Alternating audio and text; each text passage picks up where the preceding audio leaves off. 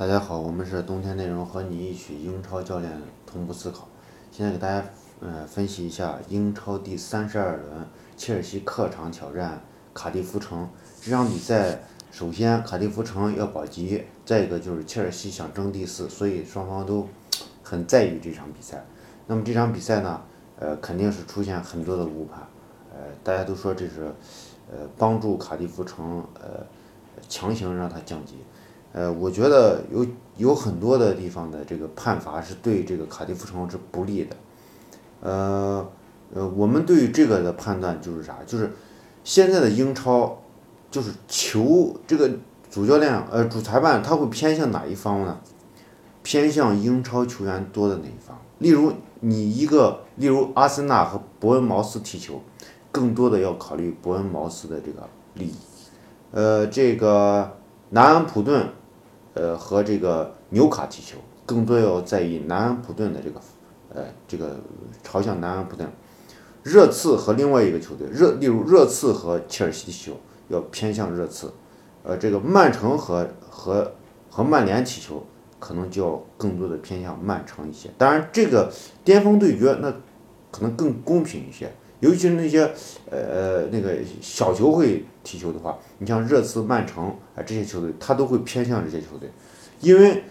你例如热刺，他必须让热刺保持一定的竞争力，因为整个英格兰英格兰足球队、英格兰国家队是依靠热刺和曼城打造比打造整个体系，甚至一些打法在曼城和热刺要首先进行去试验，所以他要保护这两个球队的这个呃。也这个这个利益，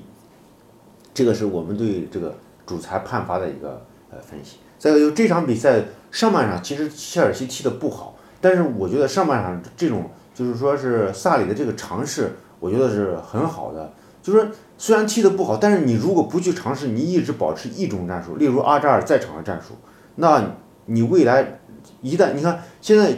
现在是阿扎尔没有上场。如果说阿扎尔一旦上场的话，他而且是首发上场的话，一般如何去防呢？就说阿扎尔拿球的区域，你至少保持两个人的防守，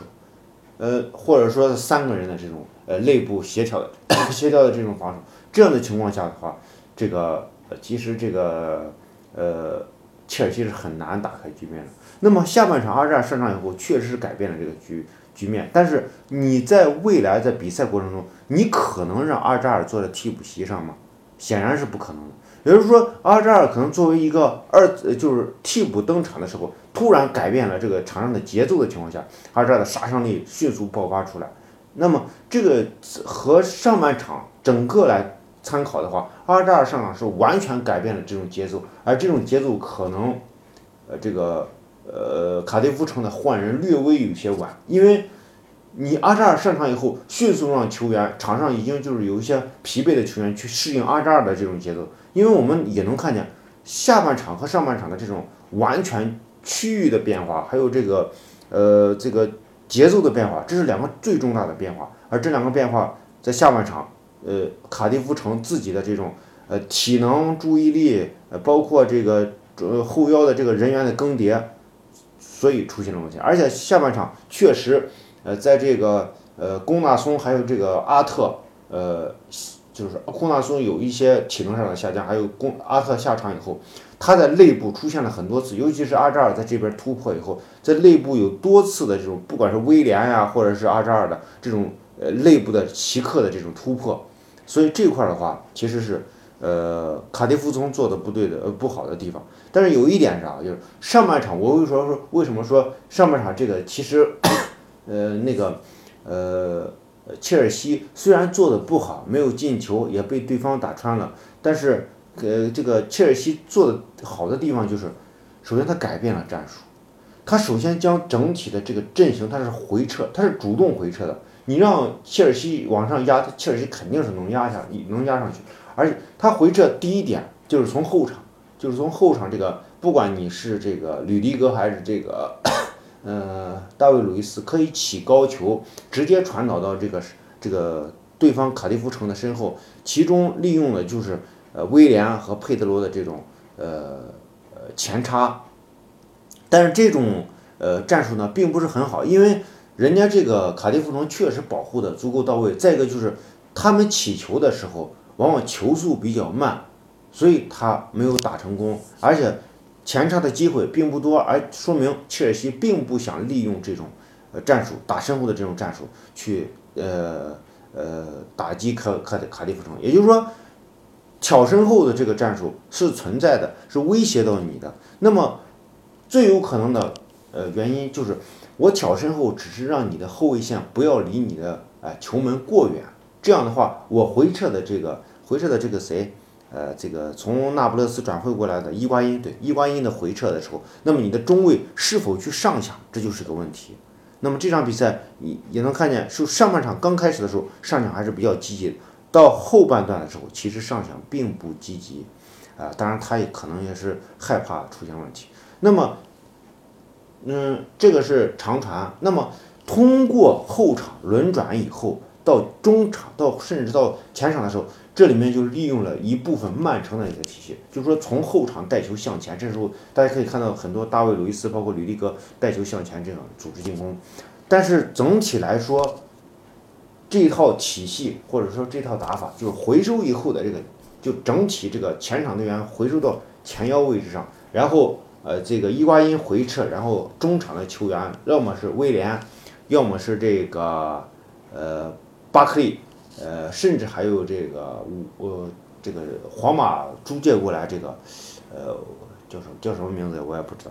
呃，他们做交叉，但是威廉和巴克利交叉的机会更多，然后内部呢就是佩德罗在那块儿去策应，但是整体佩德罗的参与度不强。呃，这里面我觉得可能萨里的体系里面，佩德罗还是要兼顾一下中场的组织，所以他的这个交叉不多，呃，这样一个呃设计。但是我觉得这里面存在就这种体系存在一个啥问题呢？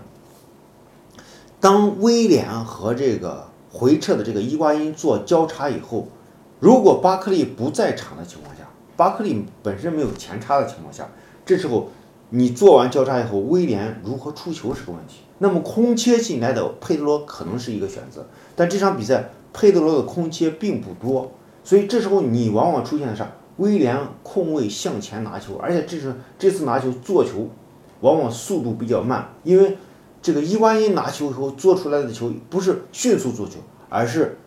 需要观察，需要再传球。那么这时候就是威廉的带球和。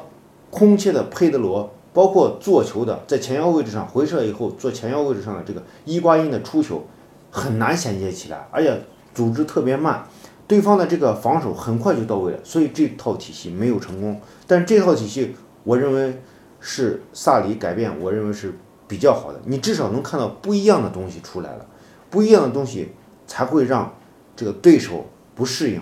哎，才会在下一就是下半场，阿格拉尔上场以后，迅速改变节奏以后，才能打破这个呃这个这个这个卡迪夫城的这种防守。我觉得不管怎么说，这个呃这个萨里是做出了一些改变，啊是可能这个呃从后场推进过程中，在中场的这个区域里面，这个若尔尼奥还是被限制啊。还是中场的队员很难形成出球，但是你毕竟已经出球了，就是说中卫已经达到了这样的效果，已经已经攻击到对方的核心区域。那么这场比赛我们能看见，就是说整体的这个进攻体系的区域分布过于靠后啊，包括伊瓜因已经回撤到这个中场的一个区域。那如果伊瓜因不回撤到中场的区域，那他在哪？他肯定在前锋线上。那么在前锋线上，伊瓜因站在那儿。肯定是对抗对方的莫里斯，那么身体还有这个现在这个伊瓜因的拿球能力和这个对英超的球队的这个适应，他自己都说我确实这个竞争力确实可能跟无法适应英超这种高强度哎的力量对抗和这个速率的这种无法应应变。那么最好的方式就是让伊瓜因回撤，你通过伊瓜因的回撤回撤到中场以后去拿球，你至少能保持伊瓜因出球的时候质量是有有保障的。你所以你伊万一做出去的球，它的质量一保证的话，这可能威胁性更大一些。而如果你让伊瓜因直接掉到前面去扛着对方，你再去做球，那就不是他的特点，那就是吉鲁的特点。对吧？那你就应该首发上吉鲁。但是，嗯，可能萨里的体系里面需要这种灵活的这种跑动和换位，呃，伊瓜因需要一个呃非常好的这种射手在存在，那么他就只能委曲求全，使用伊瓜因的这种呃上场了，呃，这个就是我们对这场比赛这个分析。后面出现了，呃，虽然说后面出现很多的误判，但是我觉得上半场可能就是大家能看到，呃，萨里这种改变，或者当然你说这种改变对这场比赛意义何在呢？可能意义这场比赛你是看不到的，可能在未来会有一些，嗯，战术上的呃变化吧，呃呃，至少不是一言堂啊，不是呃我一上来就是二扎二，反正就是呃什么都是给阿扎尔，让阿扎尔。回撤到中场去拿球，然后组织突破，所有的角色他都扮演。这个阿扎尔肯定会很累啊，肯定会，呃，就是就是看不到你的，就就像那个呃以前那个呃骑士队一样，呃呃球队打不开上勒布朗，球队打不开上勒布朗，后落后上勒布朗，他没有任何战术意义，对吧？那你教练的这个地位在哪里树立？所以这场比赛就是这样的，呃呃分析。我们是冬天内容和你一起英超教练同步思考，欢迎加入我们的足球战术群。呃，加入足球战术群享福利，在西安帕帕亚意大利西餐厅咱们店吃饭半价。也欢迎关注我们的微信公众号“冬天内容”和微信 little guy 八八，谢谢大家。